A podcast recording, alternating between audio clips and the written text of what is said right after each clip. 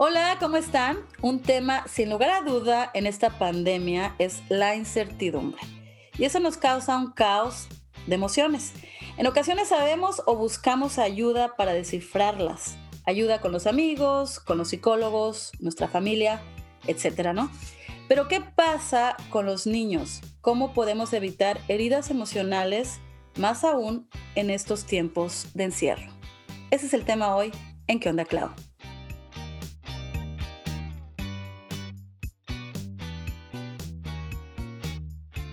Hola, ¿qué tal? Bienvenidos a otro episodio. Estoy muy emocionada porque está con nosotros alguien a quien le tengo mucho cariño.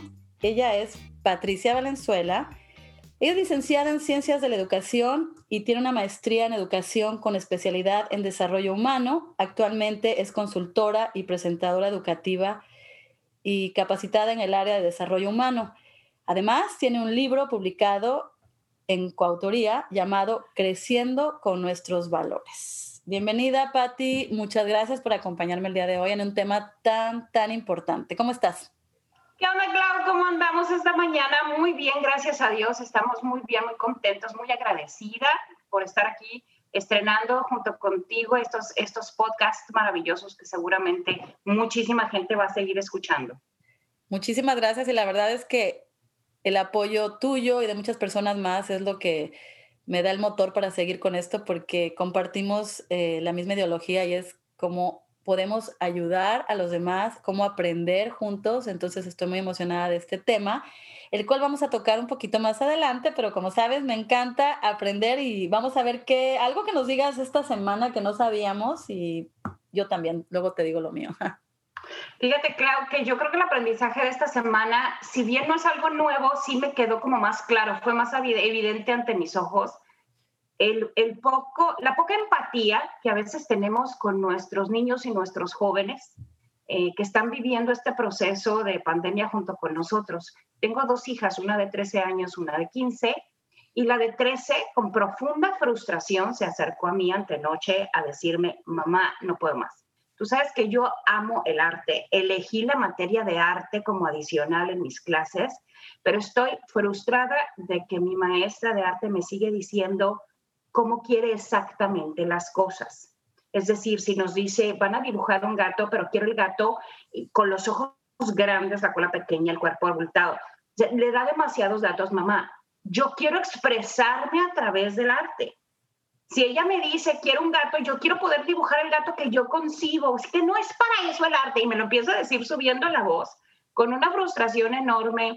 Y le digo, hija, a lo mejor yo estaba queriendo entender a la maestra, ¿no? Me pongo de abogado del diablo y le digo, bueno, a lo mejor la maestra quiere enseñarte una técnica específica. Eso me queda claro. Lo que no quiero es que se meta a dibujar en mi cabeza la imagen de gato que ella quiere ver. Dime cuándo fue eso el arte. Y me quedé así como que helada y dije, es revelador.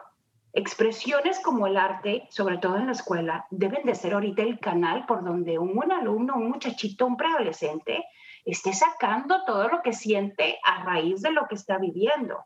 Y si quiere dibujarme un gato flaco, ojeroso, deprimido, me está diciendo, me está expresando algo. Entonces yo creo que mi gran aprendizaje es que tanto los padres de familia como los educadores debemos conectarnos, empatizar con las emociones y las sensaciones que tienen niños y adolescentes y darles un poquito más de aire, permitirles respirar más profundo y expresarse, ser más ellos, poder sacar al final las emociones, que es de lo que vamos a hablar ahorita también.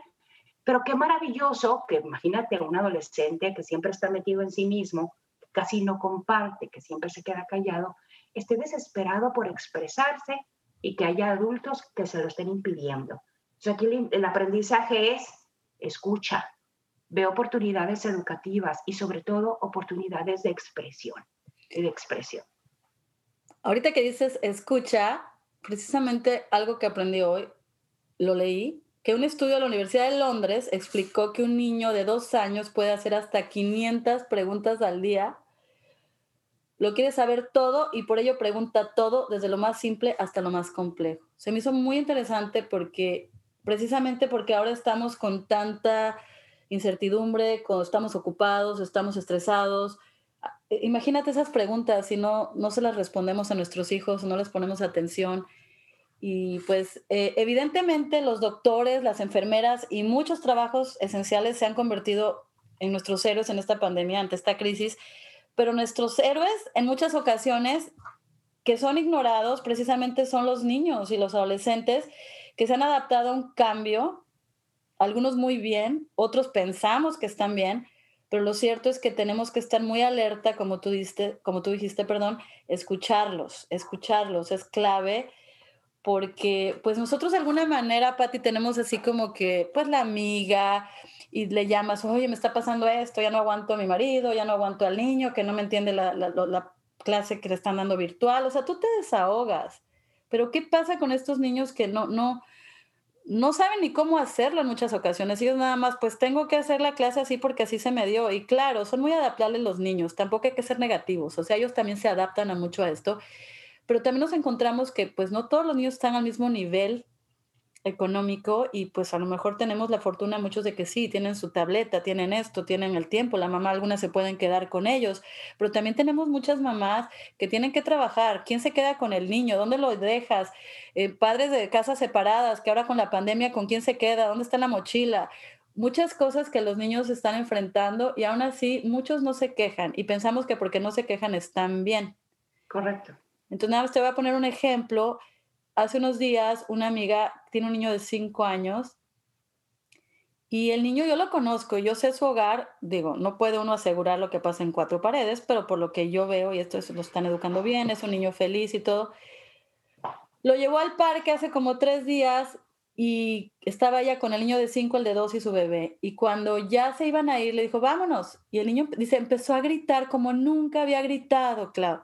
O sea, empezó a gritar que todos en el parque me voltearon a ver como, ¿qué, qué pasa? Y, gritaba y gritaba. Gracias a Dios, en eso llegó una amiga al parque, me agarró al niño, el niño iba pataleando, lo subió al carro y yo, ¿qué le pasa? Cuando llegamos a la casa, en el cuarto empezó a aventar todo, empezó a aventar juguetes, empezó a aventar libros y hasta el niño de dos años dijo, mami, ¿por qué actúa como bebé mi hermano? ¿No? Pero cuando me lo contó me dio mucho pesar porque yo conozco a ese niño y el niño no es así le dije, wow, o sea, el niño está sacando todo, porque ya tenía como tres semanas que porque la maestra le dio coronavirus, tuvieron que hacer cuarentena. Y luego que el salón del hermanito, otro niño tuvo otra, échate otra semana. Entonces el niño no había estado yendo a la escuela. Entonces es ahí donde como que sacó todo el niño y digo, no soy experta, pero le dije, pues tienes una amiga que es psicóloga, ella tiene una amiga, digo, platícale, ¿no? Entonces tú estás viendo muy de cerca todo esto y gracias a tus conocimientos, tú estás apoyando mucho a padres que se sienten con esas dudas, esas preguntas. Dinos cómo está pasando todo esto allá donde estás. Ay, Claudita, pasaste como 20, 25 temas que, que valen la pena desglosar uno por uno, pero así en general lo que describes perfectamente es el sentimiento, la, eh, la situación emocional y mental que estamos viviendo conjuntamente con la crisis de salud eh, eh, que se está padeciendo en el mundo yo creo que ahorita, según el individuo, definitivamente vemos esta realidad según nuestra propia realidad personal. Recordemos que cada persona, cada individuo es la suma de distintos elementos con, con, los cuales percibimos el mundo. ¿A qué me refiero? Primeramente, desde que nacemos somos puro temperamento. O sea, no hay carácter, no hay personalidad. El, un bebé que nace o nace llorón o nace muy dormilón, eso es parte del temperamento. Eso va heredado en sus genes. No hay historia previa, no sabe nada más. Entonces, ese temperamento conforme va creciendo, se va educando, se va formando. El niño que es muy llorón, por ejemplo, le empiezas a decir, no, mira, aquí no se llora, aquí bajamos la voz, aquí hablamos bajito, o lo que tú quieras. Se empieza ese niño a educar su temperamento y eso empieza a dar lugar a su carácter. El temperamento educado es el carácter de la, persona, de ese niño, ya se va formando. Sé lo que traigo adentro, pero lo voy controlando, lo voy educando. Y la suma del temperamento y el carácter es lo que nos da lugar a la personalidad de cada individuo. Con esa personalidad de cada persona que existe en este planeta, estamos enfrentando la pandemia. Entonces, imagínate la cantidad de maneras de verla y de vivirla. Y a veces creemos que en mi casa todos mis hijos estarán viviendo y enfrentando lo mismo porque estamos haciéndolo desde el mismo techo, estamos en la misma trinchera y nada puede ser más falso. Uno de tus hijos puede tener un temperamento determinado, el otro un carácter diferente y tú misma puedes percibir sus realidades solamente de acuerdo a tu propia historia con ellos. que eso es solamente una parte de la historia. Entonces, cuando yo digo, es que yo conozco perfecto a mis hijos, yo sé que nada les pasa, estoy minimizando o me estoy perdiendo quizás de lo que yo llamo el lado oscuro de la luna, lo que los hijos intencionalmente procuran ocultar a sus padres, ¿verdad? Y es con eso, con lo que estamos enfrentando el día a día, eso es lo que tenemos que evaluar. Algo bien interesante también que quiero los que están escuchando, que no solo se trata de los que somos padres. Si tú no tienes hijos, no dejes de escuchar, porque más adelante podemos hablar, quiero hablar de lo importante que es como comunidad apoyarnos unos a otros. Entonces, no tienes hijos, está bien, pero tienes sobrinos o tienes al vecinito y muchas cosas van a necesitar en este encierro. Muchos niños dependen de esa escuela para la comida, muchos niños dependen de esa escuela para estar más seguros porque a lo mejor son víctimas de abuso en su casa. Totalmente. Entonces, somos una herramienta muy importante estar alerta, no solo de si tienes hijos o no, sino de todos los niños en general, somos los adultos los que podemos protegerlos, ¿no? Ahorita como individuos estamos en un punto en el que tenemos que estar para mí y para los demás. O sea, toda esta circunstancia que estamos enfrentando, hace un momento lo comentábamos, Claudia, íbamos demasiado rápido. Como humanidad íbamos demasiado rápido. Corríamos para mí el efecto era lo que estábamos viviendo antes de la pandemia, era como subirme a la línea más ocupada del tren en la Ciudad de México, de un metro. Que a veces yo recuerdo perfecto mi primera experiencia en el metro, Claudia, fue decir, yo voy a tal parte y al momento en que llega aquel, el carro del, del metro frente a mí, es como que la multitud se, se, se, se junta, me levantan en peso y yo, y ahora sí que no me llevan. Pues llegó un momento en que la vorágine de tiempo, de trabajo, de agendas ocupadas para niños incluso pequeños, con las clases llenas, con todo el día ocupado, más las tareas y todo, íbamos todos corriendo demasiado rápido. Y esta situación nos paró en seco. Nos paró en seco y pienso yo, así lo quiero entender, que la naturaleza encuentra la forma de hacernos ver por las malas lo importante que era volver a reconectar con ese lazo, por ejemplo, entre hermanos, entre padres e hijos, entre vecinos quizás, de poder estar más conscientes de lo que pasa alrededor, de que ya no me carguen en peso y yo voy con la vorágine de mi agenda, sino que me pueda detener un poco y voltear a los lados. Decir, necesito estar ahí para los demás, tanto como los demás están para mí. Y eso desde la casa, pero también en mi comunidad. Entonces, este, esta situación que estamos enfrentando nos paró en seco, nos hace mirar alrededor, nos permite reencontrarnos, nos da la oportunidad para quienes así la quieran ver y la aprovechen de reconectarnos con los seres humanos, incluso a través de la tecnología, pero reconectarnos con ellos, con sus emociones y preguntar lo que debería de ser la pregunta básica de toda persona para otra. ¿Cómo estás? ¿Cómo estás? Pero preguntárnoslo desde el corazón, no, ¿qué tal? ¿Cómo? Así nada más superficial, no, preguntárnoslo más desde a fondo, ¿cómo estás? Esposo, esposa, amigo, amiga, mi novio, mi novia, ¿cómo estás? ¿Cómo te sientes? Y ponerlo todos nuestros sentidos en atención hacia esa respuesta, ¿verdad? Exacto, porque ese cómo estás es muy profundo, es cómo estás tú, porque de la manera que tú te encuentres es como un efecto dominó en tu hogar, si eres hermana, padre, madre, pero ahorita que estamos hablando específicamente de los niños, ¿cómo estás tú? Entonces, ¿cómo puedes ayudar a tus niños en la casa? O sea, si, repito, si no tienes hijos, tal vez tú puedas ayudar a esa mamá que se siente abrumada por todo lo que está pasando y los niños en la escuela, puedes a lo mejor donar tu tiempo y decir, ¿sabes qué? Yo te puedo ayudar dos, tres horas con los niños mientras están en la computadora y tú vas a hacer las cosas que tienes que hacer. O e, inclusive nuestros hijos más grandes que están en la universidad o están en la high school, en la prepa.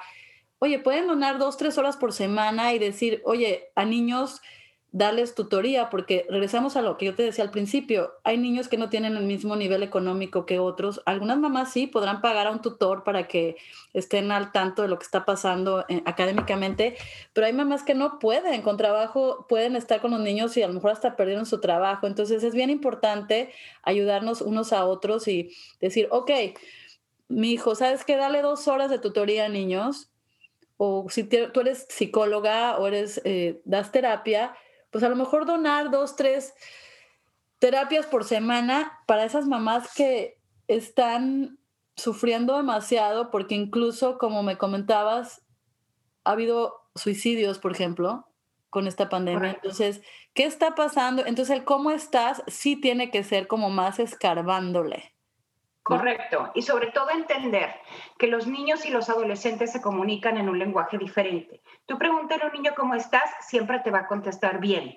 Tú pregúntale a un adolescente cómo está y te va a contestar un murmullo que suena como a bien o a veces ni siquiera te va a contestar. Entonces, la respuesta real viene en su comportamiento, en su lenguaje corporal, en su mirada, en elementos que debemos también considerar para evaluar cuál es la situación, cómo lo están enfrentando los niños y los jóvenes. En el caso de los niños más pequeños, recuerden muy bien que un niño está en un proceso de entender, de conocer, de aprender qué son siquiera las emociones. Él, él, tiene ganas de llorar, llora, tiene ganas de enojarse, explota, tiene ganas de reír, vaya, la casa es Disneyland en ese momento. Entonces, eh, un niño es completamente, fluye muy directamente con sus emociones, pero no las etiqueta, no es capaz de decir, pues me siento feliz, me siento triste, conforme va creciendo lo va pudiendo hacer.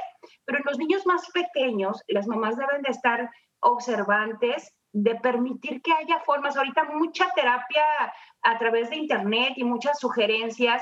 Por ejemplo, hay mamás que están poniendo en su refrigerador como un chart de emociones y, le permiten al niño identificar, hoy me siento así, y, va y toca o deja una fichita y en el refrigerador una letra de esas con magneto para identificar cómo amaneció, cómo se siente. Y de repente se enoja y ves que el niño va directamente al refrigerador y cambia la letra del lugar y la pone en angry, donde está la, la carita más enojada.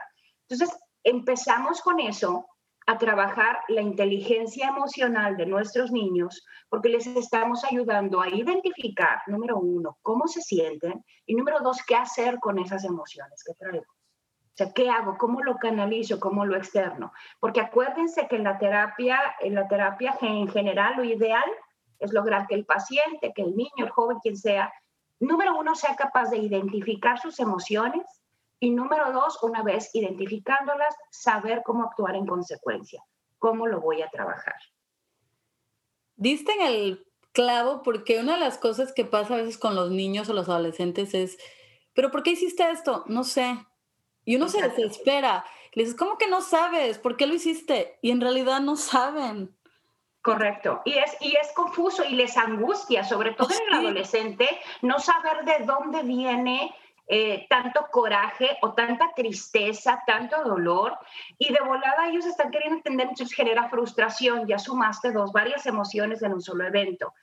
Aquí puede ir desde que de veras está deprimido por una circunstancia externa, o sea, algún pleito con el novio o algo, hasta que a la niña ya le va a tocar su periodo, ¿eh? Sea, eh, puede estar tan ligado a distintas cosas, las emociones, que es importante identificarlas. Yo misma he detectado con mis hijas, yo les digo, eh, cuando veo que están, pero sí, irritables, de que no les puedes hablar, no les puedes decir nada, hay una de ellas al que pregunto, este, ya te toca la semana que entra, ¿verdad? Sí, ah, bueno, perfecto, me queda claro. Porque necesito que ella identifique para que pueda después trabajar en el origen de sus emociones, pero trabajar en la emoción en sí. Fíjate que eso que dices, una vez platiqué hace como dos meses con unas mamás de la escuela de mi hija. Les dije, ¿ya hablaron con, el, con sus niñas del periodo? No, ¿cómo? O sea, tienen ocho años, ¿no? Unas ya cumplieron nueve. Ay, Dios mío. A los ocho años, si claro, ya vas tarde. Ya claro, vas tarde. Claro, exacto. Entonces yo le dije, no, yo a Daniela, pues ya le dije y me, me explicó. Entonces, e, eso que dices es bien importante porque la niña va a cumplir nueve y claro, o sea, se le ven muchos cambios hormonales que, que yo le digo a su papá, o sea, anda así porque yo creo que ya son muchos cambios muy rápido y hay que entenderlas. Entonces, así como tú dices, hay que estar alerta los cambios hormonales en los niños y en las niñas que también juegan un papel súper, súper importante, ¿no? Y sobre todo, Claudia, es entender que las cosas han cambiado, no son como cuando mi mejor amiga que de repente tuvo su primer periodo a los 15 años, ahorita estamos teniendo criaturas desde los 8 o 9 años con periodos eh, regulares incluso. ¿Qué sucede? La alimentación ha cambiado, los elementos, los ingredientes que van en aquello con lo que nos alimentamos ha cambiado y le pegan a la forma en la que los humanos nos estamos desarrollando hoy en día. Carne, huevos y demás, sabemos la cantidad de hormonas que pueden contener, le pegan a las hormonas de un adulto, de un niño. Entonces, claro que por supuesto hay cambios en la manera en la que el ser humano está evolucionando de acuerdo a lo que estamos ingiriendo. También es importante entonces no necesariamente que todo lo, lo, podamos atribuir solamente a esas circunstancias, sino siempre buscar el origen de mis emociones. O sea, tengo que identificar mi emoción, pero ¿por qué lo siento? ¿Por qué soy tan intolerante a ciertas cosas? ¿Por qué lo que no soporto ahorita es el encierro? ¿Cuál es el efecto en mí? ¿Pero de dónde viene? Y, tratar de dar con el origen de esas emociones y canalizarlas correctamente. Y regresando al tema de hablar con los niños, eh, me he dado cuenta, digo, tengo cuatro hijos, los otros ya son adultos y bueno, uno comete errores, obviamente. Tú tienes de chile, de mole y de pozole, tienes desde los niños hasta los grandes. Cuando se graduó una, una de mis hijas se graduó en la universidad, la otra se graduó de kinder, o sea que... ¡Qué maravilla! Entonces, una de las cosas que he aprendido es más que, bueno, cada uno es diferente obviamente, pero no es válido para los míos, por lo menos muchas veces, sentarte con ellos y decir, vamos a hablar se sienten como que, ay, o sea, presionados. Claro. Presionados, forzados, mucho, Más, una vez escuché a un experto, porque mi hijo fue a una escuela de puros hombres, entonces hablaban de cómo es diferente el hecho de hablar con los niños varones que con las niñas, ¿no? Los varones, dice, es muy importante que cuando hables con ellos es alguna, haciendo una actividad. Entonces dije, ah, bueno, entonces Sí, claro, o sea, en vez de decirle, oye, Jorge, vamos a hablar de esto, ¿de qué, de qué quieres hablar? Porque, o sea, todo paniqueado, ¿no? Claro. Y ahora, eh, después aprendí que era, ¿sabes qué? Vamos a caminar al perro. Entonces, caminando al vamos perro. A pescar, vámonos a lo que sea. Sí, caminando al perro, sí. ¿Y qué onda? O sea, yo platicando, ya ellos solos se van empezando a abrir. Y así me ha pasado ahorita con Daniela y con los niños. Me imagino que le pasa mucho a los padres. Si ponemos atención y les damos ese tiempo, o sea, yo sé que estás trabajando, el, día no nos rinde, pero aunque sea media hora, o sea, que tú digas, vamos a caminar X o vamos al parque, pero sin estar en el celular, porque es otra cosa. He visto, mucho, oh, he visto muchas que van al parque y están en el celular y el niño jugando en el parque. No, no se trata de eso, se trata de que...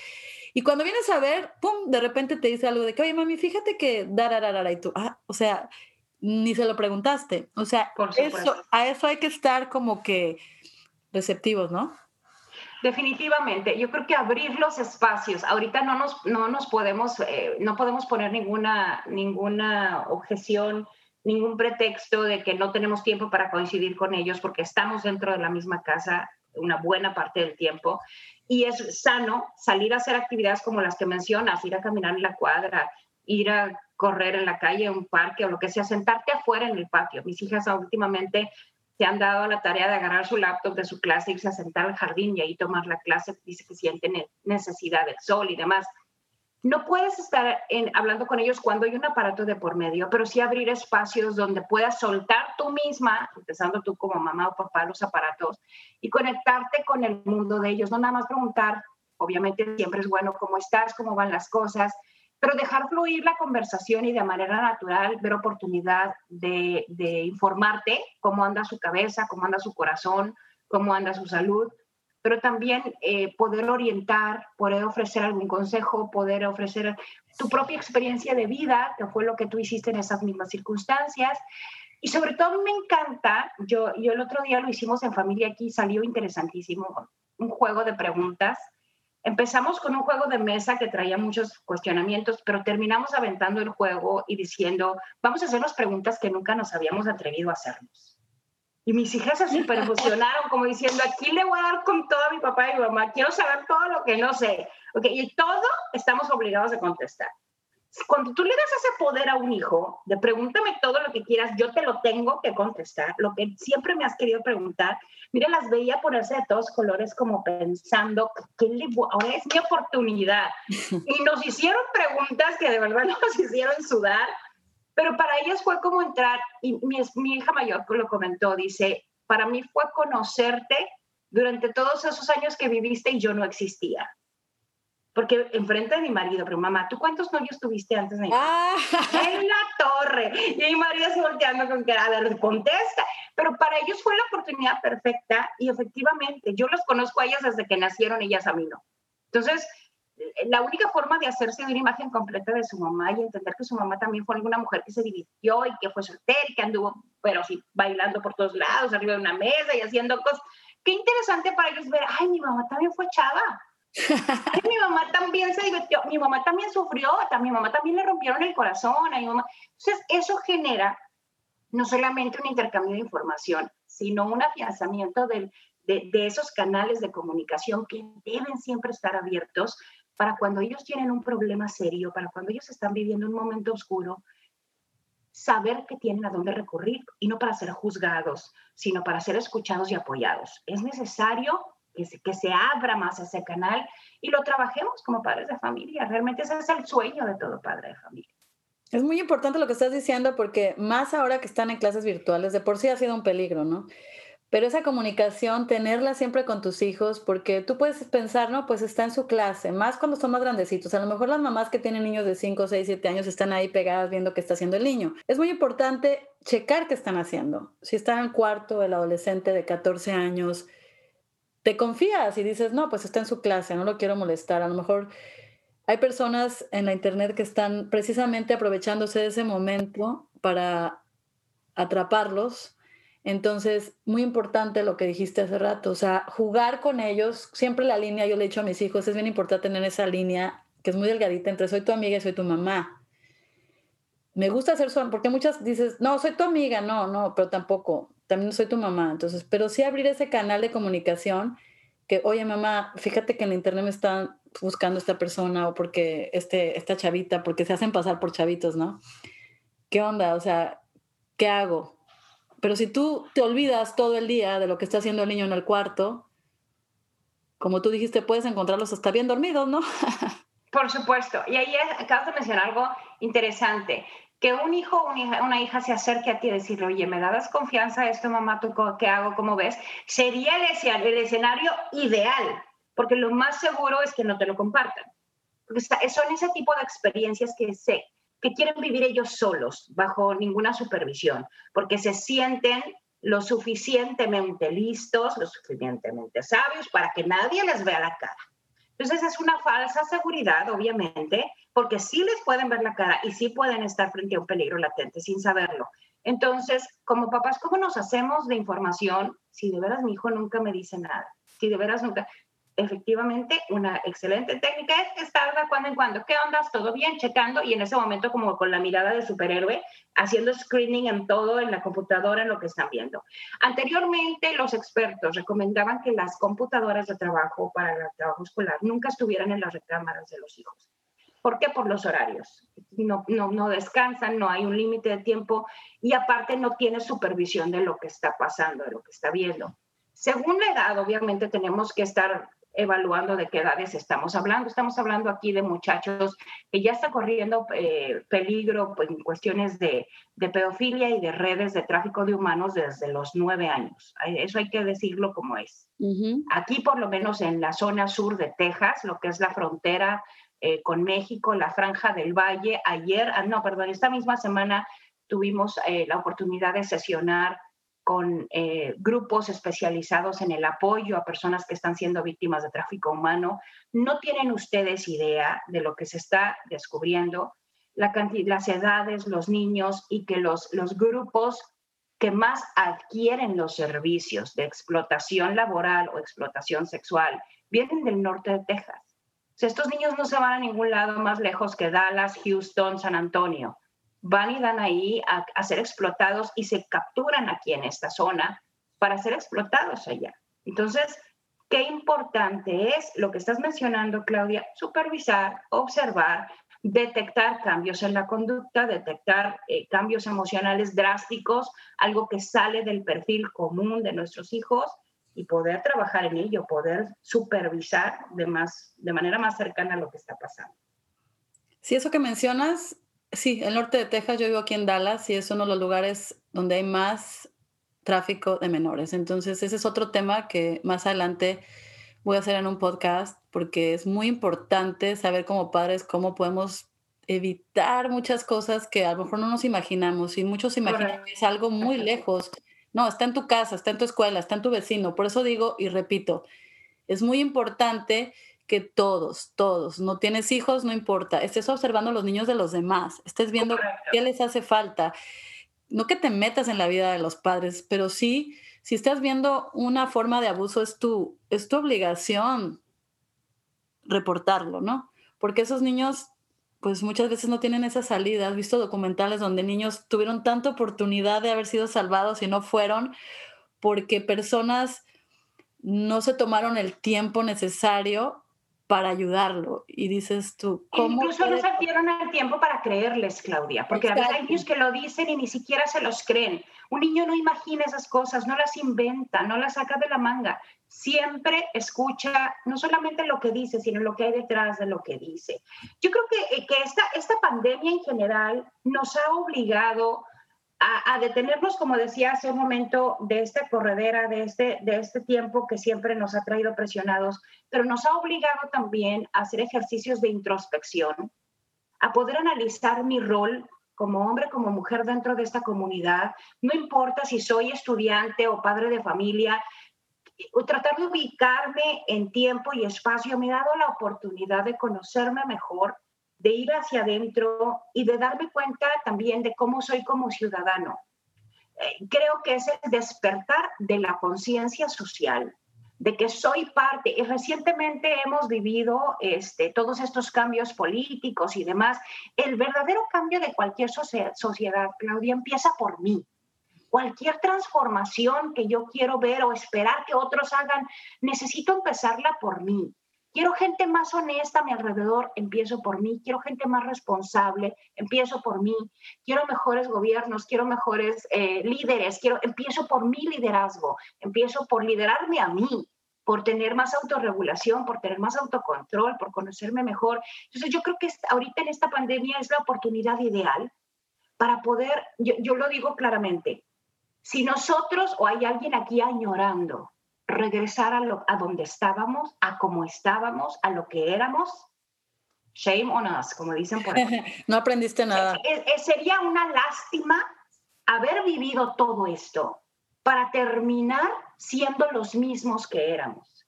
Estamos obligados a ser la mejor versión de nosotros mismos. Y me obligo yo, no me obliga nadie más. Yo tengo que sacar la mejor versión de mí que voy a mejorar, que voy a sacar adelante conmigo. Claro, la mejor versión de ti, porque nosotros somos como que el modelo a seguir de los niños. Podemos decir mil cosas, pero nuestra actitud es la que ellos van a imitar, ¿no? Y regresando al tema ese de que hay que estar alertas de todos los niños, hace poquito salió unas noticias, una mesera, no sé si leíste esa nota, Oh, sí, sí, claro que, que, le mandó, vio al niño, vio, lo vio con moretones, lo vio en una actitud rara y en una, en una notita le escribió, necesitas ayuda, ¿quieres que reporte las autoridades? O sea, el niño sí. Y ese niño fue salvado de un abuso, de un lugar donde lo estaban abusando y realmente hizo la diferencia esta mesera y entonces eso te llena el corazón de, de optimismo porque dices, qué padre que todavía hay personas que están observando y te pueden ayudar.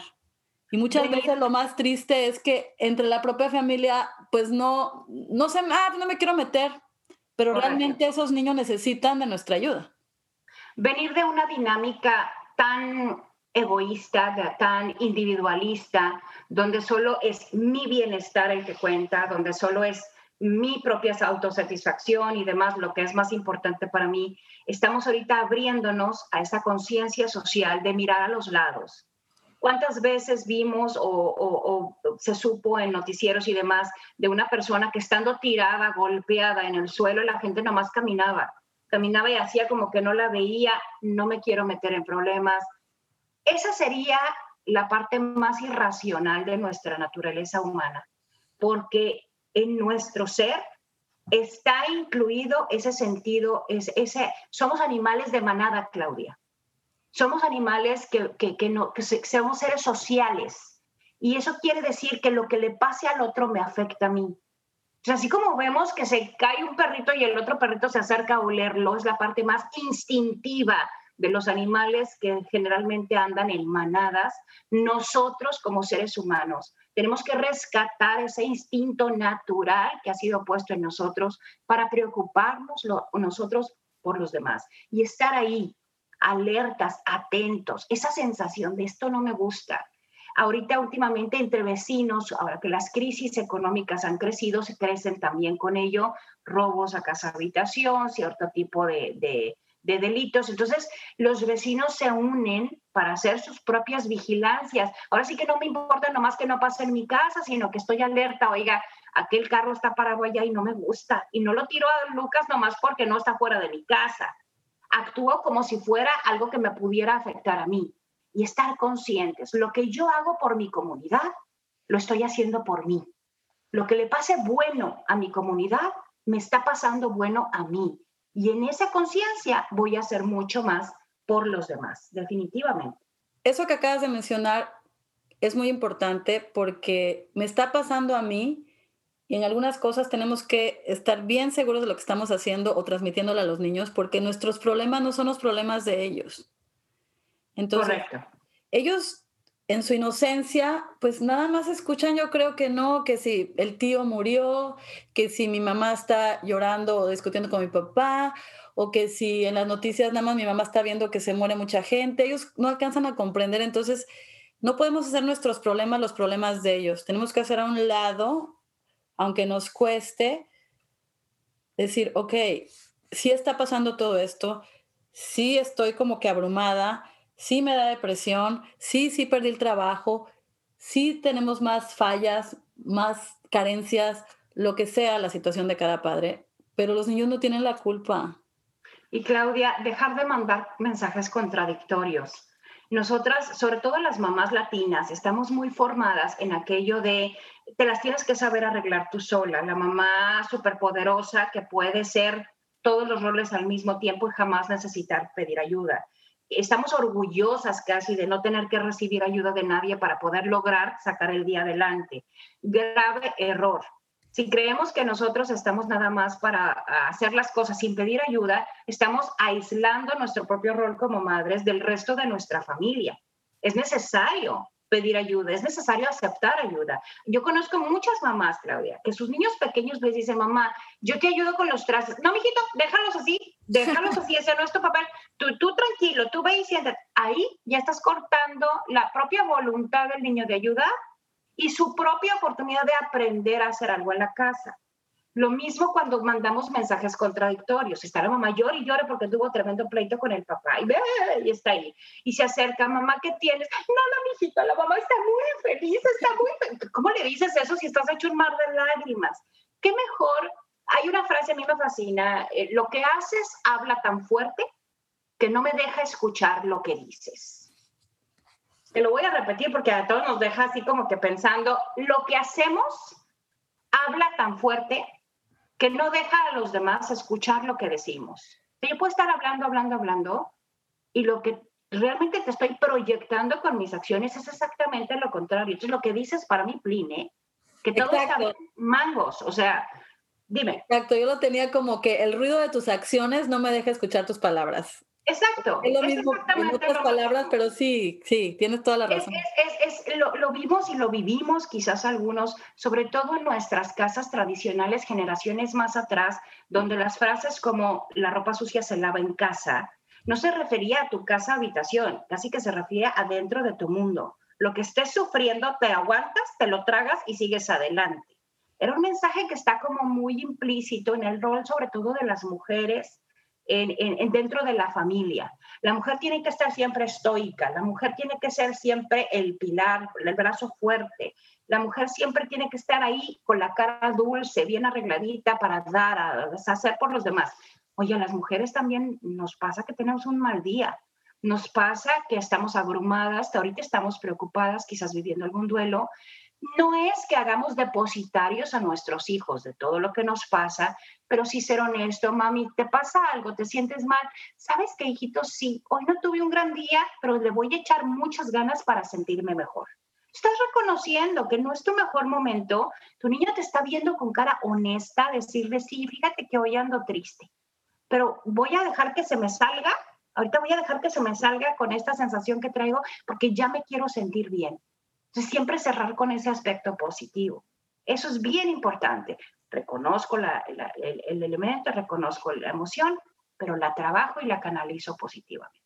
Eso que dices de reconocer también crucial, porque últimamente que puedo hablar más con mis hijos que están más grandes, pero también lo aplico ya con Daniela, es pedir perdón, porque pedirles perdón por lo que yo haya hecho, por lo que haya causado, tanto algo que sea algo muy profundo como algo tan trivial. Por supuesto. vean que no somos, no soy la supermamá, no sé, esto, a la de 22, 24, 26 les digo, estoy aprendiendo de ti. Eso que me estás diciendo, tienes toda la razón. Y perdóname cuando eras niña por lo que hice, da, da, da, da, da. O tú, Jorge, perdóname porque la regué aquí. Perdóname de verdad, de corazón te lo estoy diciendo. Entonces ahora con la madurez que tengo, diferente a mis 20, cuando tuve a ellos, ahora que tengo a Daniela, lo estoy haciendo ya, ¿sabes? No espero a 10 años más, 15 años más para pedirle esos perdones, pero decir, ¿sabes qué, Daniela? Perdóname, sé la verdad, sí me equivoqué. Y que vean que somos como ellos, ponernos al nivel de ellos, de que cometemos errores. O a veces me dice Daniela que cometes que no, mamá, es que soy una niña mala porque hice esto. Le dije, no, no, no, no eres niña mala. O sea, tomaste una mala decisión, y eso a lo mejor no lo debes de hacer. Correcto. La acción fue que no la debes de hacer, pero ya aprendiste pero no eres una niña mala. Por supuesto, por supuesto. Es, es una excelente forma de señalar una conducta que no quieres que se repita o una actitud o un mal sentimiento en ese momento no te hace automáticamente una persona mala, sino que todas las personas a veces nos equivocamos, a veces vivimos y hacemos cosas incorrectas, pero eso no me vuelve una persona que no pueda reivindicarse. El perdón, Claudia, es la premisa básica de la humildad, es, es, es la herramienta que me permite reconocer un error y que en lugar de minimizarme o hacerme perder eh, puntos a los ojos de otra persona, te puede hasta reivindicar de muchas cosas. La sensación de quien recibe esas, esas disculpas, la sensación de esa persona a quien se le está pidiendo su perdón, está viendo ante sí a una persona que reconoce sus errores, pero que también está dispuesta a enmendarlos. Hay gente que se pasa la vida pidiendo perdón, pero nunca cambia más honorable en el acto de pedir perdón es no hacer algo en el futuro que amerite más perdones. te estoy pidiendo perdón ahorita porque tengo la intención honesta de cambiar y mejorar. Entonces, debemos nosotros reconocer que cuando voy a pedir perdón es porque de veras voy a cambiar, modificar mis actitudes. Hay gente que vive pidiendo perdón y ya se volvió una palabra hueca, vacía, que no significa absolutamente nada. Y eso también se lo tenemos que enseñar a los niños. Si alguien sabe de congruencia y coherencia, son los niños. O sea, quien te va a restregar en la cara, ya me habías pedido perdón por esto y lo sigues haciendo, es un niño. Entonces te va a decir, ya no me pidas perdón, nomás déjalo de hacer. Eso es bien importante. Bueno, nos podemos pasar aquí horas platicando, pero yo sé que va a ser la primera de muchas veces que vas a estar aquí conmigo, porque me encanta, me encanta que platiques con nosotros. Yo solo quiero cerrar con algo que se los quiero repetir, porque también parte de este proyecto es eso, poder dar nuestro granito de arena con lo que se pueda para ayudarnos en estos momentos. Entonces, ver de qué manera podemos ayudar a esos niños, a esos niños que están allá en tu comunidad, en tu vecindario, en tu familia, escucharlos, ¿no? Con eso yo cierro, no sé, ¿tú qué nos puedas decir para cerrar esto? Yo, yo les diría, construyan en sus hogares un ambiente donde se pueda vivir y respirar amor. No importa la cantidad de cuartos que tenga una casa, es completamente irrelevante si tiene lujos o no. Un hogar en donde se respira y se vive el amor, donde a la gente se le trata como personas, donde a los niños se les respetan con sus derechos y con sus virtudes y con sus obligaciones y con todo, es un lugar donde se inspira seguridad, se inspira confianza, pero sobre todo se vive el amor. Aunque no se pronuncia la palabra como tal, al menos que se viva el amor. Que nosotros mismos sintamos que al entrar a nuestra casa, que cada vez que regresamos al hogar, regresamos a un sitio seguro. Aquí estoy donde nada me podrá lastimar, donde si me equivoco lo puedo enmendar, donde si me caigo me puedo levantar, donde con el ejemplo se me enseña lo que se espera de mí, pero también se da libertad para que yo construya mi propio yo. Tu hijo, si te lo pudiera decir, te lo diría, papá, mamá, yo no pienso ser como tú, yo no pienso ser la mejor versión de ti, yo quiero que todo lo que tú me enseñaste, yo lo use como herramientas para construir mi propio yo. Eso es lo que debemos de aspirar a tener en el hogar.